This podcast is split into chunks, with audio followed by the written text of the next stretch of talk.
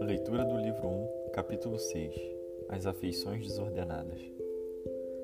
Sempre que o homem deseja alguma coisa desordenadamente, já não tem mais sossego dentro de si. O orgulhoso e o cobiçoso jamais descansam. Os pobres e humildes de espírito vivem juntos em plena paz. O homem que ainda não morreu totalmente para si, depressa é tentado e vencido nas coisas pequenas e triviais. O fraco de espírito, e o que de certa forma ainda é carnal e se delicia nos prazeres dos sentidos, dificilmente consegue se afastar por completo dos desejos terrenos. Por isso, aflige-se sempre quando dele se afasta, e bem depressa se irrita quando lhe fazem alguma oposição. Quando se deixa levar por sua inclinação, logo o remorso aflora a consciência e lhe tira o sossego, porque se rendeu à sua paixão, que de nada lhe serve para alcançar a paz que buscava.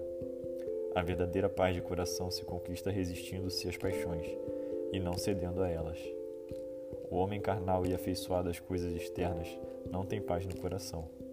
O homem espiritual e piedoso, este tem paz.